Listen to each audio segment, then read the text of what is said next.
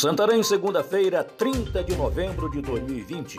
Aqui é Oswaldo de Andrade, direto da redação do jornal Impacto. Confira as notícias que são destaque na página do seu jornal O Impacto. A humildade vence a arrogância nas eleições. A política brasileira, nas últimas eleições, vem sofrendo uma dicotomia de ideias na qual praticamente não há meio termo ou se é 8 ou se é 80. Marcadas por protestos e inúmeras brigas nas redes sociais, grupos e até entre familiares, o que se percebe então é que há uma delicada relação entre aqueles que pensam diferente um do outro. Iniciam hoje as inscrições para o concurso da PM do Pará. O governo do Pará abriu nesta segunda-feira, dia 30, as inscrições para o concurso da Polícia Militar. São 2.405 vagas, sendo 2.310 para praças e 95 para oficiais, o salário chegando até R$ 4.256,58. As inscrições vão até o dia 10 de janeiro de 2021 e as provas discursivas e objetiva acontecem em fevereiro e março de 2021. Para quem for concorrer para praças, o valor da inscrição é de 76 reais, e para oficiais, o valor é de 88 reais. O certame é organizado pelo IADES. Segup, Belém e Santarém registram 14 pessoas detidas e 13 estabelecimentos fechados. Até às 19 horas do domingo, dia 29, a Operação Eleições 2020 da Secretaria de Estado de Segurança Pública e Defesa Social registrou ocorrências em Belém e Santarém e resultaram em pelo menos 14 pessoas detidas e 13 estabelecimentos comerciais fechados por infrações cometidas no segundo turno do pleito municipal das duas cidades paraenses. Ainda nesta segunda-feira, a Segup divulgará o balanço final da operação em uma entrevista coletiva. Empresário morre após capotar caminhonete na BR-163. O empresário conhecido na região por Sales do Rio Novo morreu após um acidente registrado no domingo, dia 29, na BR-163, entre Novo Progresso e Moraes Almeida. Sales trafegava pela rodovia federal em uma caminhonete Hilux quando perdeu o controle da direção e capotou diversas vezes. O veículo travou o velocímetro em 140 km por hora. Edmilson Rodrigues do Pessoal eleito prefeito de Belém. Edmilson Rodrigues do PSOL é o novo prefeito eleito de Belém com 51,76% dos votos. O candidato da coligação Belém de Novas Ideias geriu a capital paraense. Entre 1997 e 2004, exercerá o terceiro mandato como chefe do cargo máximo do Executivo Municipal Belém do Pará. Comerciantes de bairros estão sendo afetados por propaganda invasiva do hipermercado Atacadão.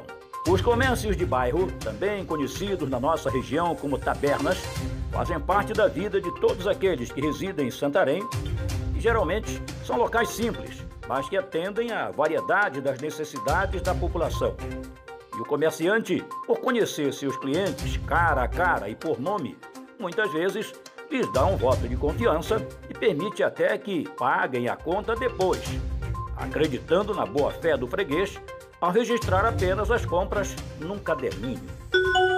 Idoso de 93 anos morre atropelado por carreta na BR-163 em Santarém.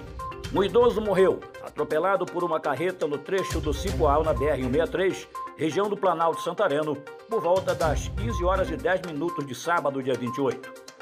De acordo com informações, Antônio da Conceição, de 93 anos, tentava atravessar a pista quando foi atingido pela carreta, vindo a óbito ainda no local. A motorista disse à Polícia Rodoviária Federal que antes do idoso ser atingido pela carreta, ela teve que desviar da vítima indo com seu veículo para o acostamento. O condutor da carreta, Valdeci Azevedo, de 43 anos, realizou o teste do etilômetro e deu negativo.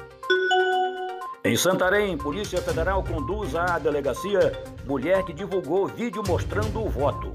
Na manhã de domingo 29, um vídeo de uma pessoa realizando o voto na urna eletrônica eleitoral é divulgado em grupos de WhatsApp e chega até a Polícia Federal de Santarém, que investiga e localiza a pessoa responsável pelo vídeo.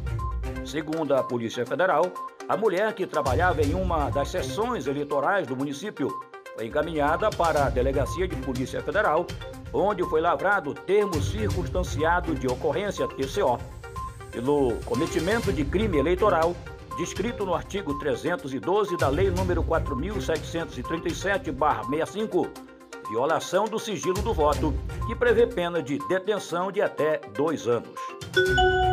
Traficantes são presos em Boca de Fumo, no bairro de Santana.